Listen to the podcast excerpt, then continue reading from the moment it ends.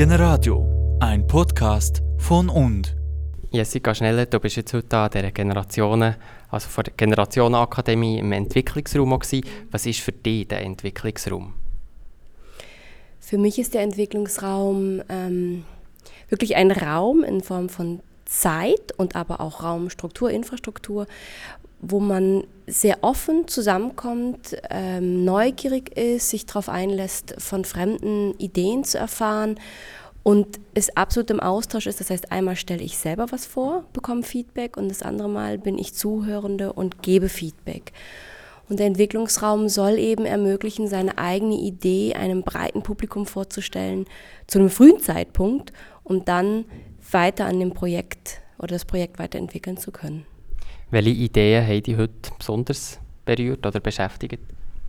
Mich hat vor allem die, also als ähm, diejenige, die häufig auch in solchen Gremien ist, hat mich wieder mal die Breite fasziniert, dass Generationenprojekte wirklich ganz lokal sein können, kleinräumig, äh, eine Idee von einem regelmäßigen Treffen am Zmorge bis hin zu einer weltweiten Online-Plattform, wo es um ganz innovative Bildungsverständnisse geht.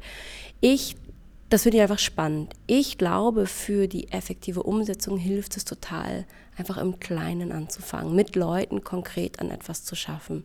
Und da haben mich immer jene Ideen fasziniert, wo ich denke, doch, da könnte man jetzt in den nächsten Monaten könnte man was machen, man könnte mal was probieren und schauen, kommt das an, finde ich Leute, finden es Leute spannend. Die Generationenakademie wird ja verschiedene Projekte in diesem Bereich unterstützen. Warum braucht es die Generationenakademie? Ich glaube, dass die Generationenakademie als eine der ersten Akteure, Institutionen das Thema überhaupt aufs Tapet gebracht hat. Und als wir vor sechs Jahren bei den Gemeinden angefragt haben, möchten sie was machen zu Generationenprojekten, hat sich, haben sich viele das noch gar nicht vorstellen können. Mittlerweile ist man, hat man an Infrastruktur hochgefahren.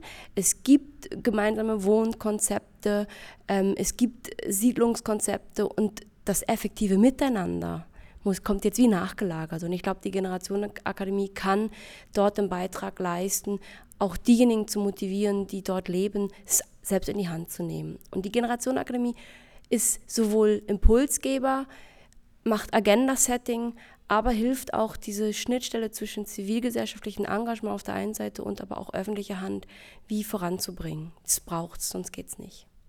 Es geht um Generationenprojekt. Wie stellt man sicher, dass Generationenprojekt, dass das, was draufsteht, auch wirklich drin ist, dass wirklich nachher ein Generationendialog zustande kommt? Ich glaube, es muss für jedem wirklich ein Mehrwert sein. Ein ganz, also es ist letztendlich dann doch auch in der Anlage irgendwo egoistisch und das ist auch in Ordnung, oder? Man muss für sich selber profitieren können. Und das kann sehr unterschiedlich sein. Für die einen sind es die Kontakte, für die nächsten ist es, dass ich was lerne, um später meine Maturaarbeit besser zu machen. Der Übernächste hat vielleicht das Gefühl, überhaupt mal ein Event zu haben, wo er hingehen kann, wo er Gleichgesinnte trifft. Ich glaube, es muss wie die Möglichkeit lassen, seinen eigenen Mehrwert auch zu finden und rein, rein zu interpretieren. So. Zum Schluss noch eine persönliche Frage. Was ist für dich ganz persönlich Generationendialog? effektiv die Fähigkeit zuhören zu können und gemeinsam im Einklang an irgendetwas zu schaffen, an einer Idee. Und sich aber auf andere Leute auch einlassen und auch auf die Andersartigkeit, also eigentlich ein Diversity-Konzept im weitesten Sinne.